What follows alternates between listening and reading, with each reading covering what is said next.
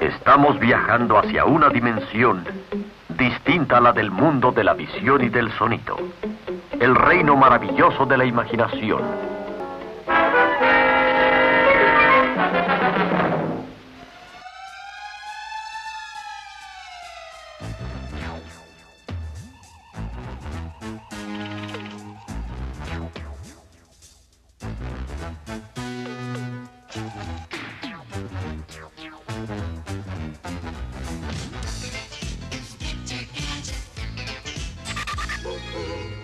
Así como el inspector Gadget tenía una cantidad de inventos y siempre sacaba no solo un as bajo la manga, sino que del sombrero sacaba un helicóptero, sacaba todo lo que necesitaba para salvar y para asombrar también, hoy vamos a hablar de eso, cómo inventar y cómo crear en la magia.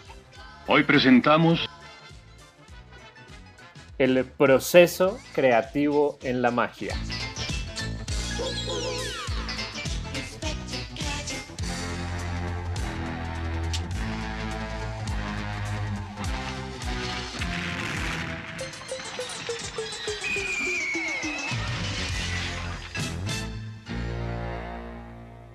Bueno, hola a todos los que nos escuchan. Volvimos una segunda temporada. El, episodio pasado escucharon eh, un episodio increíble que tuvimos con Jorge Blas sobre cómo armar tu primer show de magia. Y ese nos había quedado de la temporada pasada. Era una sorpresa, un bonus que les teníamos. Es un maravilloso episodio. Si no lo han escuchado, vayan ya y lo escuchan porque está buenísimo, está increíble y hoy vamos a tener un tema también espectacular. Pero antes, Germán, lo invito a que hagamos algo que no hicimos eh, en la temporada número uno, algo que parece básico, pero nosotros somos personas humildes, entonces no lo quisimos hacer y fue dar nuestras redes sociales. Listo, Tao, claro, obviamente eh, redes sociales, primero un saludo para todos, feliz 2021, ojalá que se mejore, aunque sea un poquito este tema. Eh, en las redes sociales, ah, no, pues, ah, sí, sigan al blog de magia, arroba pastomagic, obviamente. En todas las redes, me he dicho Twitter, Facebook, eh, Instagram, todo, métanse Pastomagic, ahí hay buena información. Además, a Germán lo encuentran como arroba Germán Arciniegas. Ah, si quieren chismosear mi vida, ahí está. También, a mí me encuentran como arroba Alejo Tawa y este podcast Aprendiz de Magia, busquen en Instagram Aprendiz de Magia, arroba guion al piso, aprendiz de magia guion al piso, porque algún chistoso ya tenía aprendiz de magia, no subió nunca ninguna foto. Le escribimos, abandonó Instagram, se fue del país, se murió, entonces nos tocó poner guion al piso. Mm. Bueno, Tawa, queremos empezar el 2021 con el pie derecho y por eso, y como cábala para que nos vaya bien, hoy tenemos al como invitado al mago que yo creo que le fue mejor en el 2020. Al, mejor dicho, este, este man de verdad, si alguien tuvo un 2020 bueno, todo el mundo se queja, yo creo menos este mago. Es un mago argentino, es mentalista, inventor, 15 años dedicado a la magia.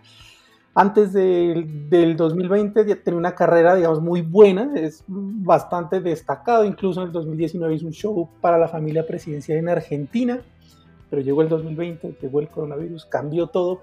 Pero para él este año fue o el 2020 más bien, fue como las espinacas para Popeye. ¡Oh, Neptuno! Ahora sí Guillermina desaparecerá del mapa, a no ser que coma mis espinacas.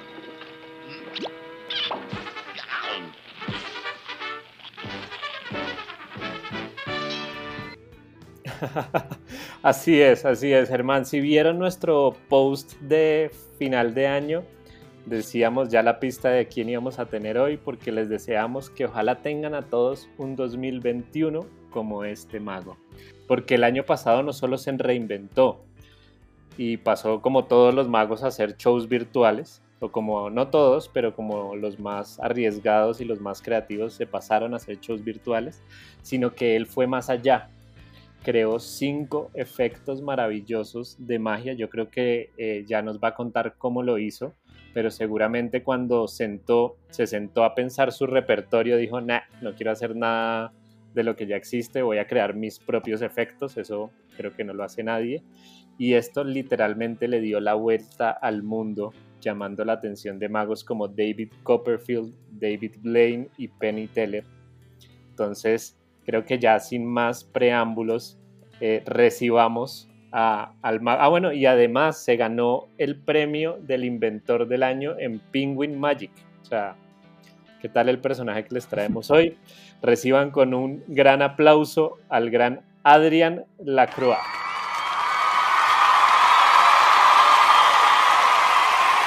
Bravo, aquí entran aplausos.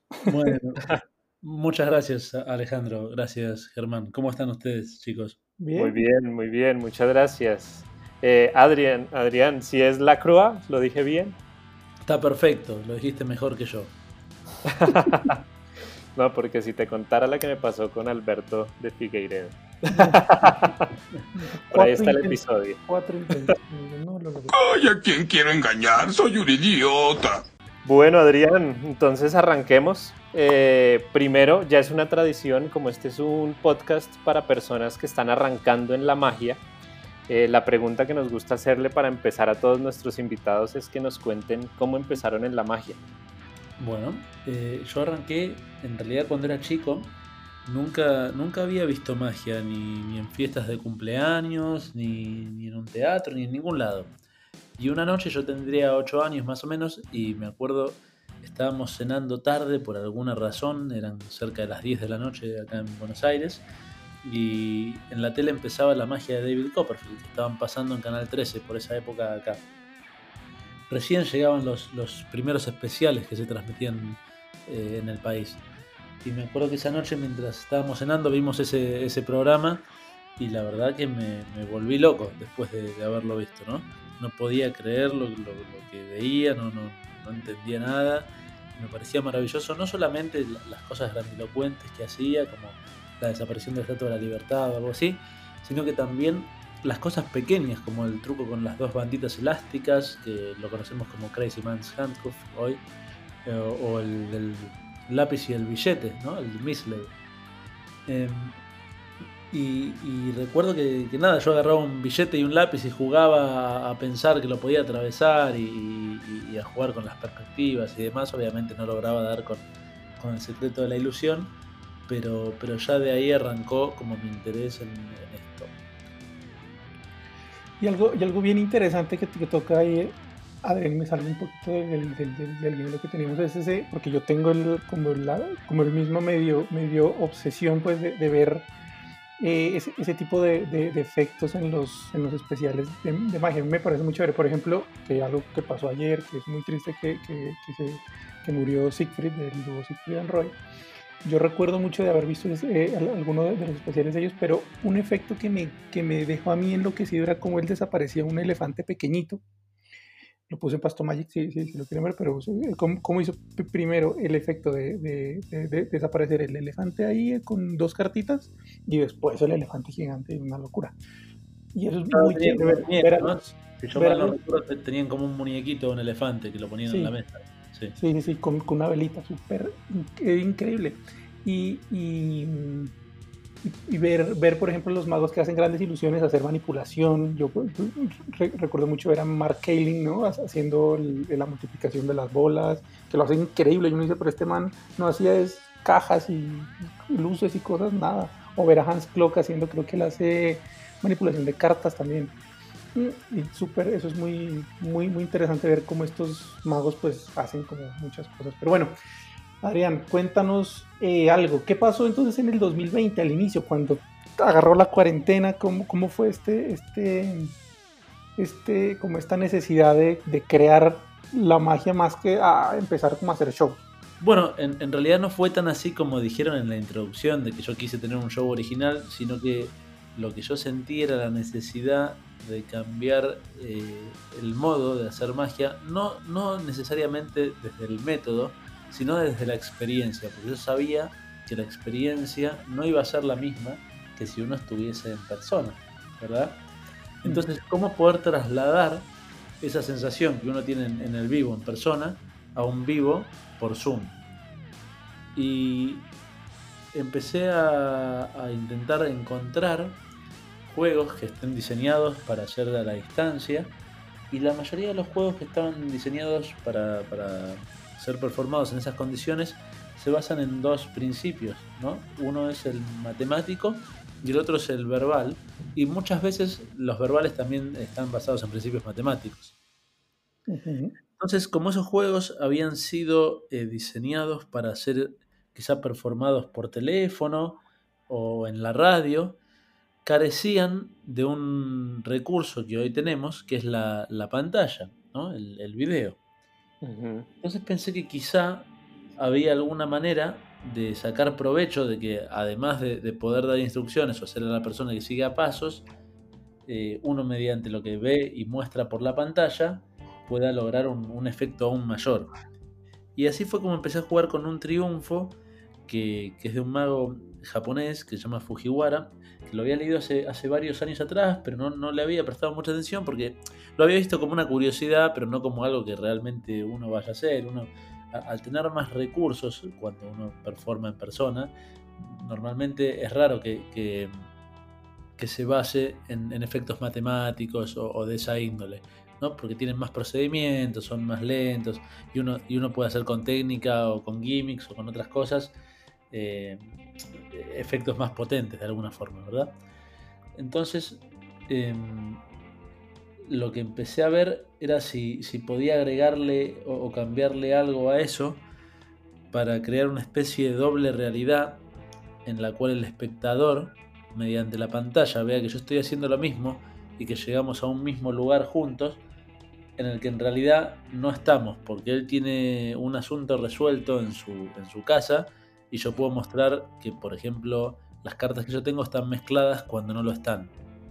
Entonces mm. empecé a jugar con esa, con esa idea para el triunfo y, bueno, se lo mostré a algunos amigos y a magos, se lo mostré a Osperman, que es un, amigo mío, y le gustó mucho y me dijo que se lo tenía que mostrar al dueño de Penguin y se lo mostramos y, bueno, ya inmediatamente lo, quisieron lanzar al mercado. Así que esa, fue básicamente la, e, el, inicio de, la, fase creativa, digamos. Yo nunca me consideré una, ni, me considero una persona creativa específicamente. De hecho, yo me considero una persona carente de motivación, eh, lo cual suena como un depresivo, pero eh, no, tengo motivación normalmente interna. Me, cuesta mucho hacer las cosas porque si, si me dan un desafío, en cambio, y me dan una motivación externa, eh, ahí puedo llegar a activar y a, enfocarme en eso. Entonces, lo que, lo que causó la cuarentena es que tenga esa, dificultad externa, esa motivación que me lleve a mí a, querer cambiar las cosas para poder seguir haciendo lo mismo, ¿no? Una especie de, método de supervivencia. Mm, sí, sí, sí, pero aquí, aquí entonces hay que, hay que como resaltar varias cosas de lo, de lo que acabas de decir. Lo primero, creo yo, y es pensar primero en el público, que eso me, me, parece muy importante, sobre todo en, este, en, el, en el tema de la, de, la, de, la, de la magia virtual en general. El, tener la perspectiva, ¿no? ¿Qué, ¿Qué, qué, es lo que yo necesito para, para, para hacer la magia? Que, si, que una cámara, que no, no, ¿qué es lo que la gente necesita para vivir de verdad una experiencia? Y por ese lado me, me, me, me parece muy chévere. Y, y, se me ocurre también preguntarte, Adrián, es de dónde, o sea, para, llegar a esta conclusión de que, ok, voy a tomar este efecto, voy a hacerlo así, los efectos, eh, digamos, virtuales, entre comillas, tienen estas, estas características, pues hay detrás de eso, digamos, una carrera y varios estudios. Entonces, yo que, nos hables un poquito también del, de quién era Adrián Blackroa antes del 2020, muy, muy, muy brevemente, el mundo de la magia, obviamente. Bueno, te, te, voy a retomar la historia desde donde dejé, que fue cuando vi a Copperfield, ¿no? Eh, me pasó algo muy loco que recordé este año, yo no, no, lo, tenía presente antes. Eh, es un recuerdo que me, vino a la, cabeza evocando, evocando cosas. Y poquito después de que, de que yo empecé, de que lo vi a Copperfield, empecé a, buscar libros de magia para chicos, me regalaban para un cumpleaños o para Navidad, alguna cosilla así, ¿no? Entonces empecé a aprender de, esos lugares, de, esas fuentes, y me acuerdo que en una revista, una revista que se llamaba Villiquen, que vendían acá en, Argentina para chicos, venían de vez en cuando explicados algunos juegos de magia. Y aprendí en una, en una de ellas el truco clásico con la cajita de fósforo, que tiene una tanza, un hilo atado, y ese hilo está oculto, ¿verdad? Pasa por debajo de la mano, pero cuando uno apoya la cajita sobre la palma de la mano, si uno aleja la mano del cuerpo o, la mueve, la cajita se empieza como a mover y a cobrar vida, ¿no? Se, se da vuelta, se abre y demás. Entonces me acuerdo que un día fui al, colegio y le, tenía ese, juego preparado, se lo hice a mis compañeritos de, clase y después fuimos a un recreo, ¿no? Teníamos unos 15 minutos libres. Y cuando volvimos a la, a la siguiente clase, me encontré con que uno de mis compañeros había revisado mi mochila y había encontrado la, la cajita de fósforos y le estaba mostrando a todos cómo funcionaba con la tanza, con el hilo. Y me acuerdo que desde ese entonces yo no volví a hacerle magia más a nadie fuera de mi entorno familiar. Y, lo había olvidado por completo eso.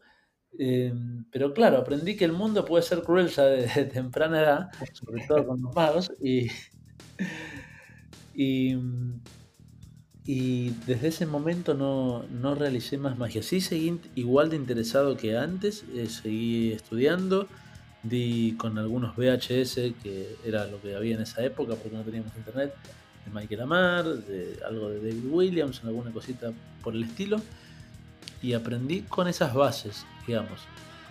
Y, luego cuando tendría unos 16 años, otra noche también haciendo zapping en, en la tele, me acuerdo que pasé rápido por un canal y había una persona en una, calle teniendo un mazo de cartas en la mano. Entonces volví rápido buscando, buscando esa imagen de vuelta para atrás, porque ya la había pasado. Y me encontré con David Blaine haciendo el Street Magic, que lo pasaban acá por Sony, por primera vez, ¿no? Y, me acuerdo que vi ese programa y esa noche casi no pude dormir porque repetía las imágenes en, mi cabeza y una, una, y otra vez de lo que había pasado y no podía creer lo, mágico que, resultaba la gente, ¿no? Lo que él hacía, incluso cosas sencillas que, en ese punto yo podía deducir cómo se hacía, no podía ir para atrás y, hacerlas, ¿no? Entonces, al día siguiente fui al colegio de vuelta con un mazo de cartas y le empecé a hacer esos mismos efectos a, mis compañeros de escuela. Y empezaron a reaccionar de la misma forma que, hacían los espectadores en el especial de Blaine. Y desde ese día entonces yo empecé a hacer magia prácticamente siempre, siempre que, salgo, siempre que estoy con gente, algo termino haciendo. Eh, y, bueno, así, esa, fue la, historia, digamos, de, cómo comencé yo con esto. A los pocos meses de que, empecé a hacer esto en el colegio y para todo el mundo, fui, fui una noche a una, una fiesta y me, conoció una persona que me preguntó si quería hacer lo mismo en su restaurante. Tiene un restaurante y si quería hacer magia por, las mesas. Y yo le dije que sí, que quería empezar y él me dijo, bueno, puedes empezar hoy mismo. Y, fuimos este, para el restaurante y empecé a trabajar. Y así es como empecé a, trabajar, digamos, eh, de la nada. Buenísimo. O sea, que es una locura pensar que eh, todo esto, sí, si nos vamos a saltar un poquito aquí la, la historia de una elipsis gigante, tú llegaste a trabajar con David Blaine el año pasado.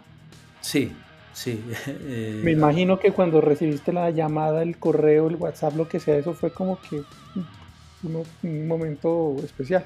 Bueno, eh, la historia con Blaine es, sencilla. En realidad, lo, que pasó fue que un día me escribió Doug Mackenzie que estaba interesado en uno de los juegos que, estaba por lanzar, que es el Passcode, el, que tiene que ver con la clave de un, celular que, se adivina a distancia y, él es un, es un referente en todo lo que es magia tecnológica y celulares y, demás, es un capo en eso, ¿no?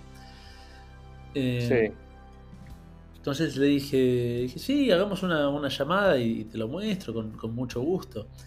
hicimos una llamada y, bromeando le dije, bueno, ahora al único que me falta mostrarle estas cosas es a Blaine. Y me dice, bueno, se las mostramos hoy mismo. ¡Ay, mamacita! y, ah. le mandó un mensaje y entonces al, rato, a las, a las horas, hicimos una llamada con Blaine, que estaba en París. Y, y Blaine vio los, los, le hice los efectos, los vio. Y, me llamó a los dos días, o al día siguiente, y me preguntó si podía viajar a encontrarme con él en unos días.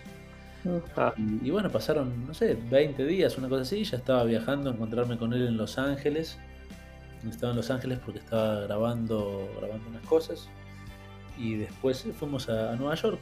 Estuvimos un- una semana en Los Ángeles y una semana en Nueva York trabajando en algunas ideas y en algunas unas cosas que él quiere hacer. Y, y pues, o sea, yo ya ahora, ya que, que, que- que cuentas esta historia y lo, y, le- y lo anterior, yo conecto un poco también con Copperfield. Tú, tú también le hiciste el show a Copperfield, pero cuéntanos por favor, porque esa, esa historia es muy, muy emocionante. Lo de Copperfield es, es- sí, es también eh, gracioso. Eh, un amigo de, de Perú, Jack Raymond, que, también es, es amigo de Germán, Sí. eh, me, me dice, tienes que mostrarle, me dice, el, el Rising Card a, a Jeff McBride, el Rising Card que, que yo había lanzado de forma virtual, de forma remota. Que es la primera vez que un Rising Card sin, sin ningún tipo de gimmick y, y sin nada ocurre en la mano del espectador a través de, un- de una videollamada, ¿no? Que me Parece- parece que es algo- Es increíble, es increíble. Por favor, Increíble. haga, por favor, cómprenlo, vean, es, es una maravilla. Sigue, sigue. pues. Eh, bueno, nada, entonces me dice, le tenés que mostrar eso a Jeff. Entonces le mando un mensaje, él hace de puente con, con Jeff y, y, le muestro, nos juntamos un día con Jeff por Zoom, le muestro los, los efectos y me dice, che, ¿no te gustaría mostrarle esto a, David? Y, yo me quedé helado, le digo, sí, claro que me, me gustaría. Y me dice, bueno, yo lo, se los vas a mostrar, a- yo, yo le voy a mandar un mensaje. Y bueno, yo pensé que él estaba siendo cortés conmigo y, buena onda, que quizás le iba a decir, pero de ahí a que le llegue a mostrar los efectos a Copperfield podían pasar muchas cosas. Este, no, no, no, no pensaba que iba, que iba a ser tan así, tan fácil. Y mm, nada, al día siguiente nos mandó un mail a, ambos, eh, Jeff, presentándonos. Y, y el fin de semana que siguió, me manda un mensaje Copperfield, me dice, che, ¿estás, estás para mostrarme las cosas? Y, bueno, hicimos una llamada, le, mostré los juegos, estuve como una hora mostrándole cosas y, estaba súper entusiasmado. Eh, y, y nada, eso, y después, bueno, hablamos varias veces en, un mismo día, me llamó, me llamó varias veces para que le muestre también a Chris Kenner, para que le vuelva a mostrar otras cosas, y, y luego me llamó para, para agradecerme, que yo no, no- lo podía creer, era como estar en, en- en una película surrealista. Y, y bueno, no, me hizo uno- unos halagos que, que- que fueron el- el- lo máximo a lo que, a lo que podría haber imaginado, qué sé yo. No, no, no, no, eh, la, la verdad que, que es raro para eh, tener la chance de mostrarle a la persona que, que te inspiró y que, que te hizo querer eh, hacer esto que, que- que hacemos, que hago, eh, tener la chance de, de mostrarle las cosas y que esa persona encima demuestre admiración y respeto por lo que uno hace, me, me parece como el, el halago más grande que uno puede llegar a, a tener, ¿no? Qué bueno, qué bueno. No, pues me encanta que hayamos empezado el episodio eh, por estas historias que casi es todo esos logros y todo lo que las consecuencias, digamos, de ese trabajo eh, que empezaste a hacer en el, en el 2020. Entonces, Adriana, a mí me gustaría eh, preguntarte, entrando un poco ya en materia de- del tema que, que trata este capítulo, y es que nos cuentes un poco cómo fue, ya, ya más o menos lo- nos hablaste de- del triunfo, del Virtual Triumph, eh, búsquenlo también, no sé si fue el primero que creaste, pero, pero es espectacular, el primero Sí, ese fue, fue el, el primer efecto que, que sacamos. Ese fue el primero que conocimos también. Perfecto. No sé si quieres seguir hablando de ese, pero me gustaría preguntar de uno de esos cinco defectos que nos contaras cómo fue el proceso creativo. Puede ser ese o puede ser otro que quieras. Eh, sí, les cuento resumidamente cómo, cómo fueron saliendo uno, uno tras otro, si quieren. Eh, Buenísimo. Eh, por- porque fue, fue, en realidad fue toda una, una cadena de, de- de sucesos que, que fue llevando de uno al siguiente. Buenísimo. Cuando yo empecé a jugar con esto del triunfo, dije, bueno, tiene que haber alguna otra cosa que pueda hacer en la mano del espectador que sea así de fuerte, ¿no? Y, y empecé a pensar, ¿cu- ¿cuál es mi efecto favorito de, de cartas? Y la respuesta vino inmediatamente, el fuera de este mundo. Fuera de este mundo yo creo que es eh, el, el efecto más impactante que uno puede hacer con un mazo de cartas prácticamente. Quizá eh, compite con el mazo invisible, pero para mí esos dos efectos son, son demoledores. Y me di cuenta de que fuera de este mundo básicamente se puede hacer todo en la mano del espectador, menos dos partes. La, la parte del seteo inicial de la baraja y una parte al final donde hay que, que cambiar algo de lugar. Un cambio, sí. Y mm, entonces, eh, como esas dos situaciones se me aparecieron como dos problemas, lo que hice fue buscarle solución. Y, la encontré inmediatamente. Entonces encontré la, solución para eso. Y en ese momento, cuando yo lo, lo lancé, Zoom me permitía solamente hacer spotlight en una persona. Entonces, eh, nada, era, era un efecto que estaba bien, pero quizá no estaba tan bueno para hacer en un show porque era mucho tiempo con un espectador. Pero ahora que Zoom me permite eh, hacer spotlight de, de varias personas a la vez, lo hago con tres espectadores en simultáneo, donde entre los tres, uno tiene el- es quien tiene el mazo y los otros dos son quienes le dan las órdenes de cómo repartir las cartas y, y demás. Buenísimo. Entonces, eh, claro, ahora cambió completamente la experiencia, es mucho más, este, mucho más interactiva y, y el efecto es demoledor porque si, si ustedes eh, piensan, y lo- los oyentes también, la primera vez que vieron el fuera de este mundo sin saber cuál era la- el método detrás, se van a acordar esa sensación que todos tuvimos de que no podía ser, de que Claro. estaban paradas. Es ¿verdad? increíble. Entonces, yo lo tengo muy presente. Eh, La primera vez que yo lo vi ese efecto lo hizo Daniel Selma aquí. Eh, va, ¿Aló, yo se lo voy a hacer a él, ¿no? Aquí en Argentina. Y Sí, eh, ¿Me oyen? lo- situación presente. Entonces, eh, que eso suceda de forma remota, que le pase a un espectador a miles y miles de kilómetros en su casa y que otros espectadores que están en ciudades diferentes le estén diciendo cómo poner las cartas y que todo coincida. Ayer lo hice para, para una empresa y justo participó con el mazo de cartas la persona que me había contratado.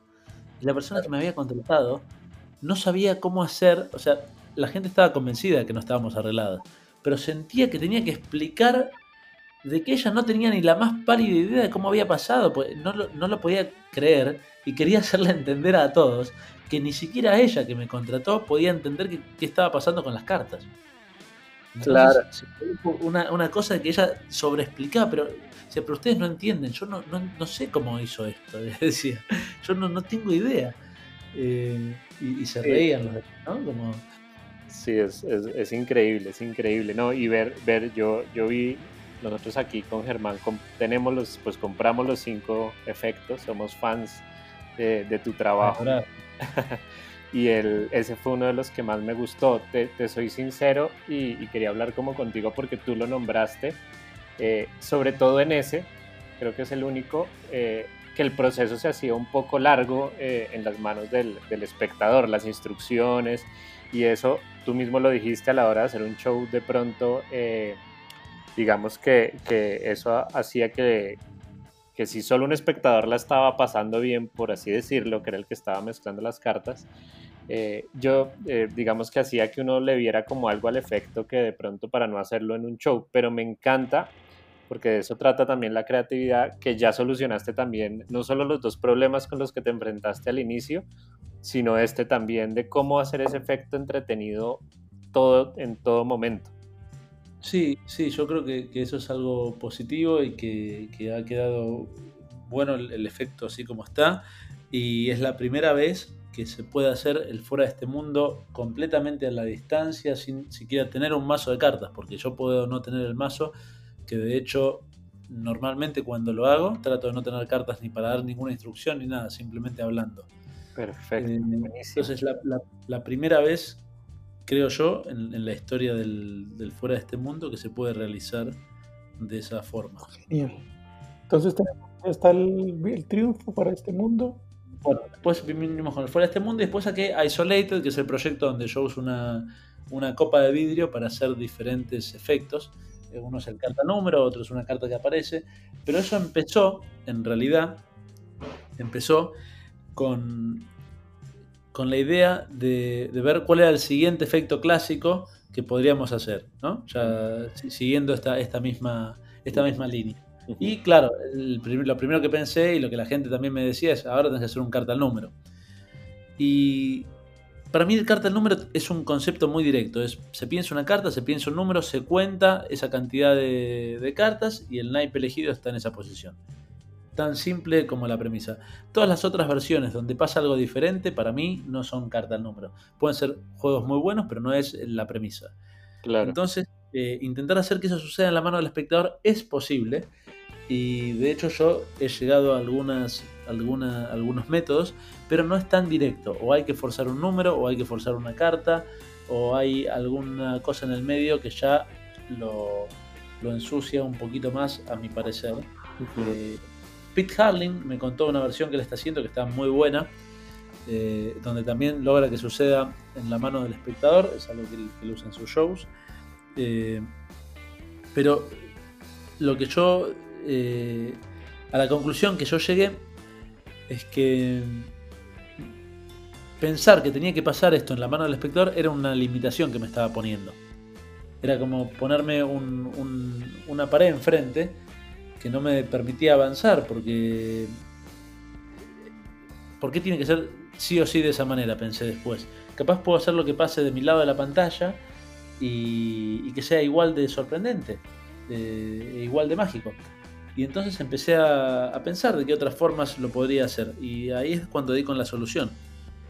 Eh, lo primero que pensé es en tener una copa para tener las cartas aisladas y que entonces yo no pueda hacer ninguna manipulación ni ninguna cosa extraña a la hora de, de contar las cartas y mostrar que la carta está en la posición que tiene que estar. Y de ahí, bueno, todo fue, fue fluyendo, digamos.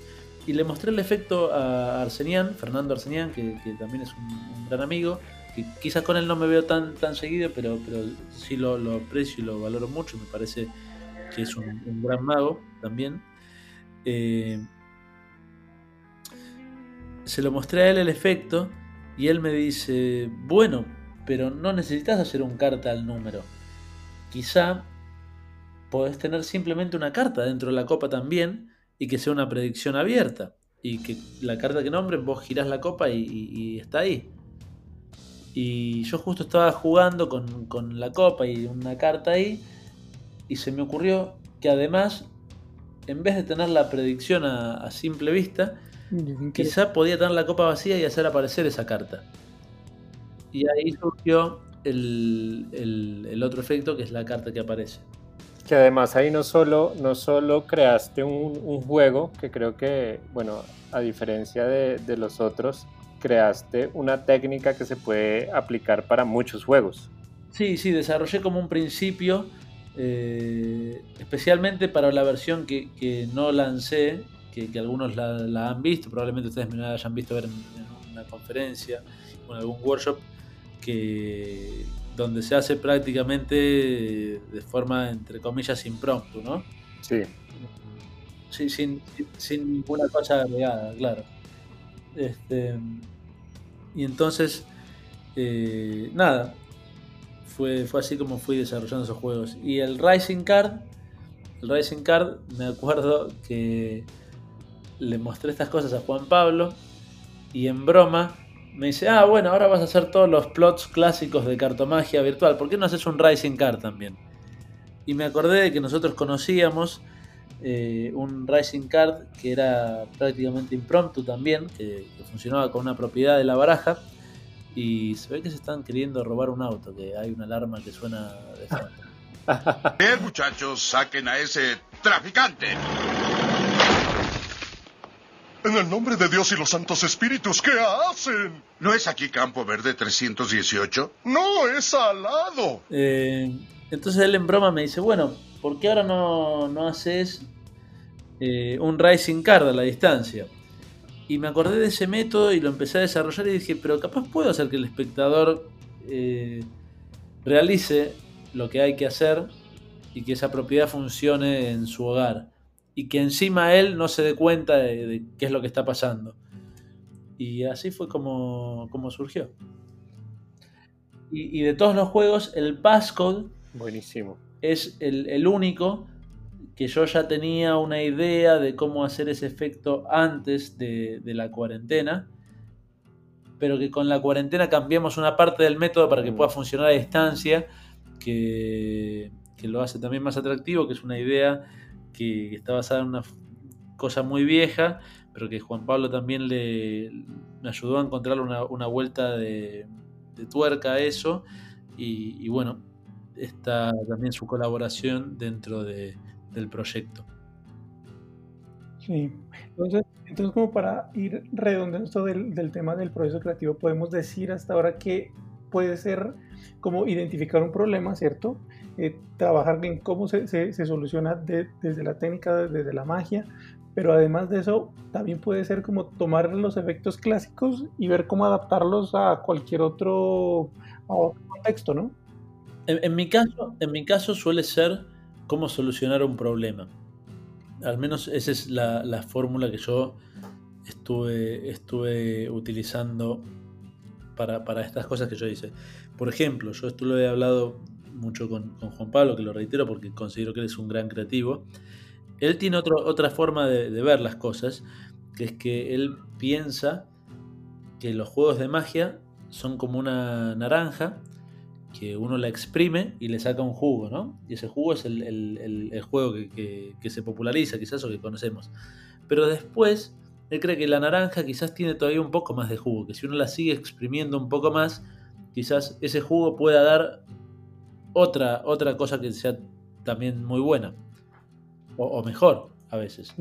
Entonces piensa que siempre todas las, todas las ideas muy este, pueden todavía exprimirse un poquito más y, tener alguna otra propiedad o cualidad oculta que, uno no la ve en primera instancia a simple vista, pero que si juega y, es jugar, ¿no? Y estar en el, en el laboratorio haciendo, haciendo pruebas, puede llegar a dar con, algo muy bueno, con algo que, se que estaba perdido. Buenísimo. y, hay algo muy importante que, tú mencionaste al principio y es eh, que tú el triunfo lo habías leído eh, en algún momento eh, y creo que eso es clave para el proceso creativo. Hay que tener información en la cabeza para poder precisamente resolver esos problemas ya sea leyendo, viendo conferencias, aprendiendo muchos juegos, si uno tiene una cantidad de información, no importa que no haga los juegos, que me encantó eso que dijo Adrián al principio, era, yo lo había leído, pero no lo hacía.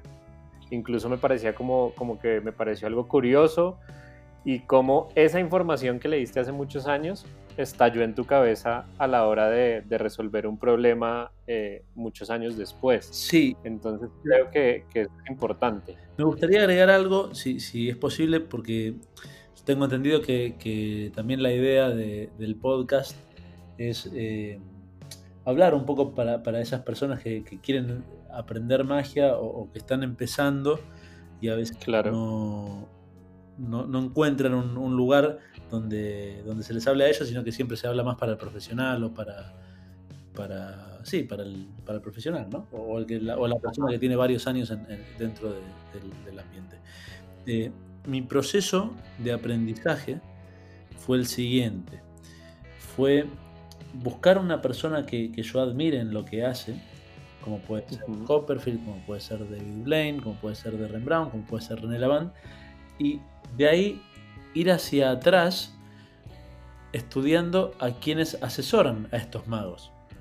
Y entonces te encontrás con Banachek, te encontrás con Chris Kenner, te encontrás con, con eh, Paul Harris y, magos que son geniales, ¿no? Y entonces, de esos magos, busco de quiénes hablan ellos.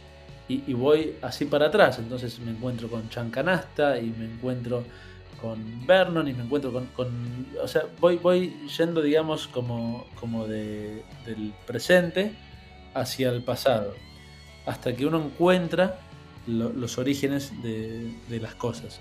Pero bueno, ese es el, método que, que, yo utilicé de forma intuitiva, no es algo que yo recomiende, yo recomiendo quizá encontrar alguna persona que uno admire y ver si, si la puede orientar en lo que uno quiere hacer o, alguna, alguna persona que, recomiende eh, cómo, aprender unas buenas bases, digamos, ¿no? Cómo aprender estas bases en vez de tener que, rastrearlas hacia atrás. Cómo empezar directamente desde atrás para adelante.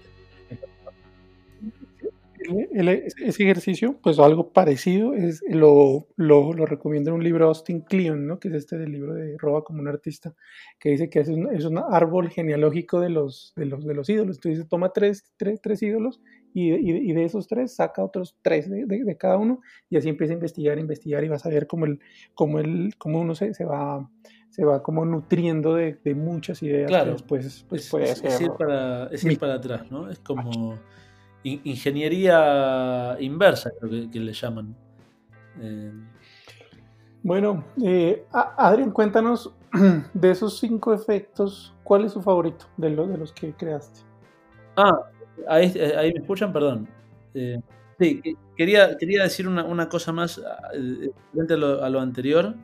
Y sí, lo, lo metí un segundo porque seguían con, con la alarma. Eh, quería decir algo referente a, a, lo anterior y ahora voy a, a la pregunta esta que me, que me hicieron. Eh, otra cosa que, que, descubrí, por ejemplo, que si uno encuentra en la literatura eh, cosas como, por ejemplo, el, el, libro de René Lavand, La belleza del asombro, donde él eh, explica su, sus teorías y, y, sus cosas y después sus, sus rutinas, ¿no?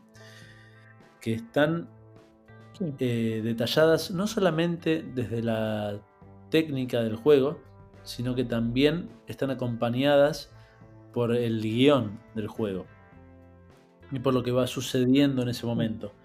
Si uno también estudia eso, pero no estudio de leerlo nada más, sino que si lo empieza a hacer a la par, en un proceso de, de llámele uno, de imitar lo que está leyendo, empieza también a entender las sutilezas que están ocultas ahí, que cu cuando uno simplemente lo lee o lo ve, las pierde, pero cuando uno lo empieza a hacer y lo empieza a repetir, se empieza a dar cuenta de que en cada momento está sucediendo algo por una razón específica, por una razón determinada, y también empieza a apreciar la genialidad de eso, la genialidad que está eh, oculta en capas.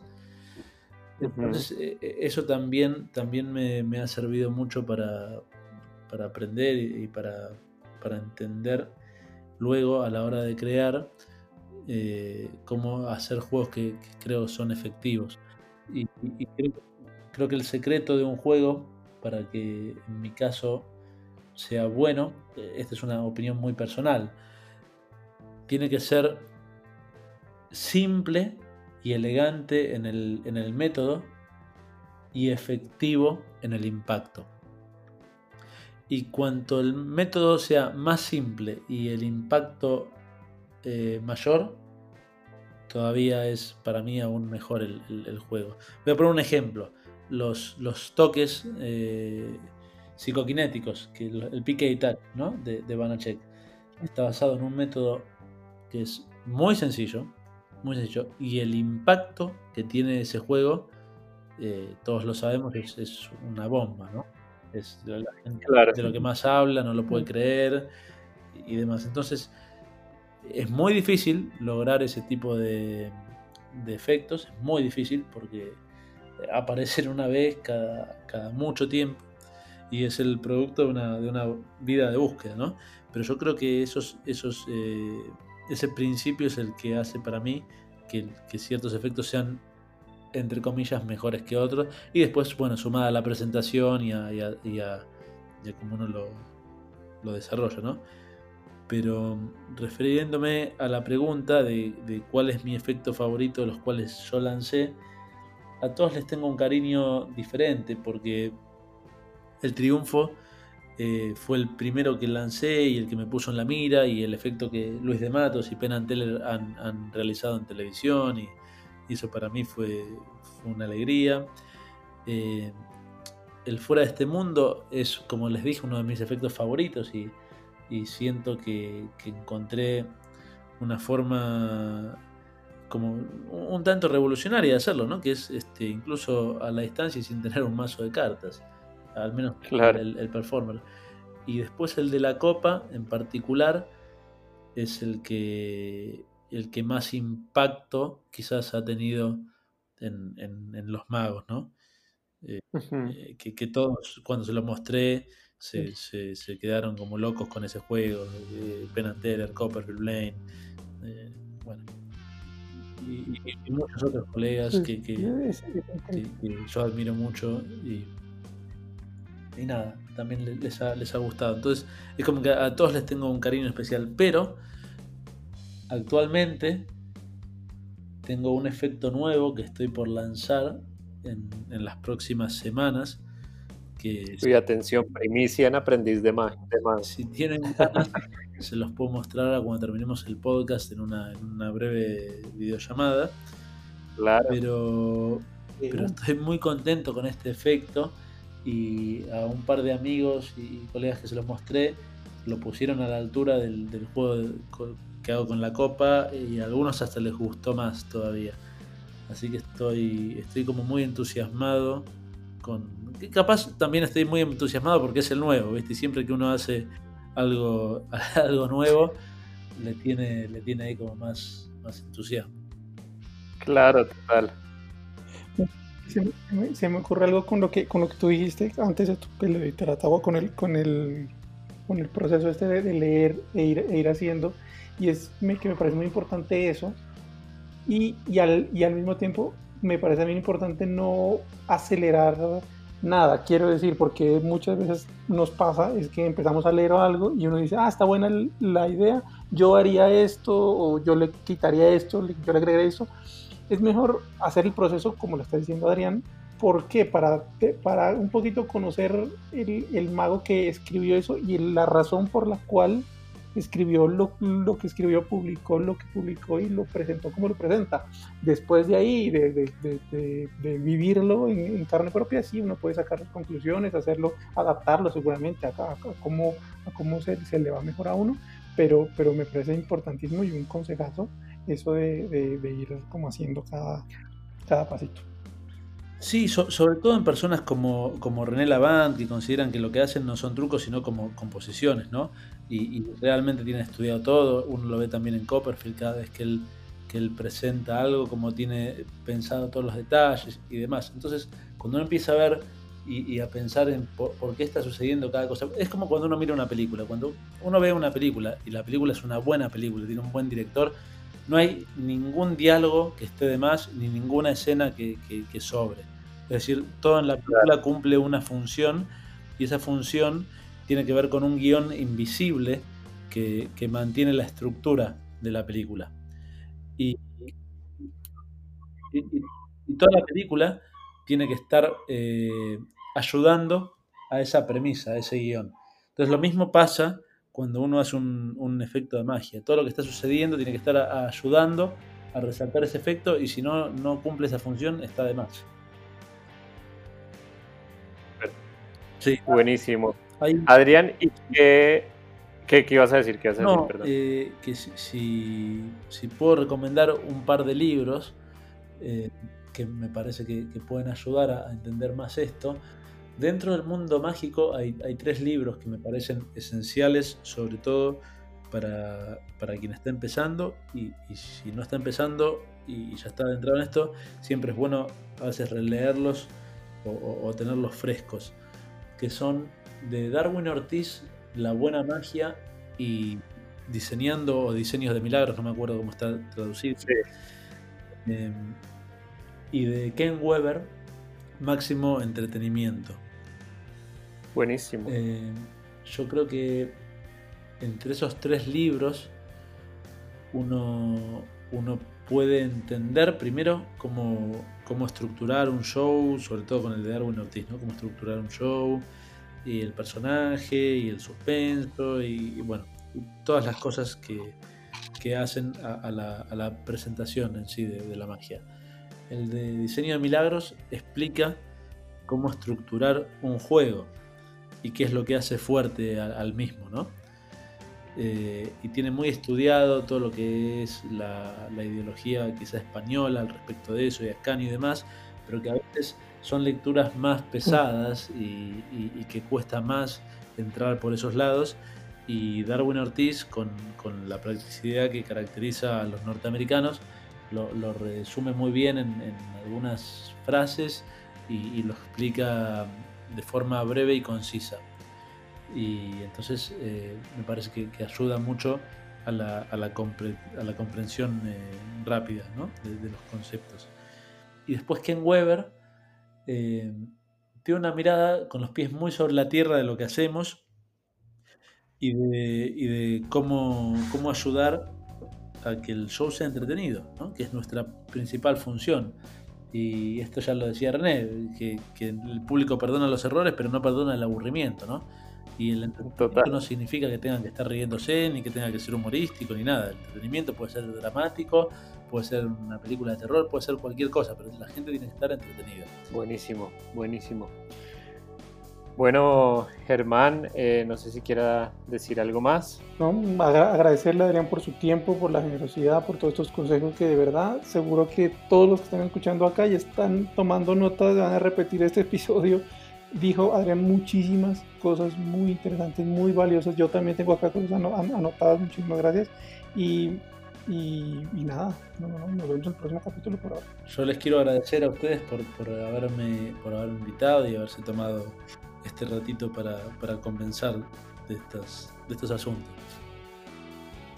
No, gracias a ti por, por aceptar nuestra invitación y que ojalá pues te deseamos que tengas un 2021 mejor que el 2020 porque también eso beneficia mucho a este arte de la magia. Gracias, muchas gracias. Bueno, y como ya es tradición, pues no vamos a cerrar este capítulo sin el consejo de He-Man. Ser el hombre más poderoso del universo no es lo que hace que He-Man sea un héroe. Ser fuerte es bueno, pero hay algo mucho mejor. En la historia de hoy, He-Man usó algo más poderoso que sus músculos para vencer a Skeletor. ¿Saben de qué hablo? Si contestaron su inteligencia, tenían razón.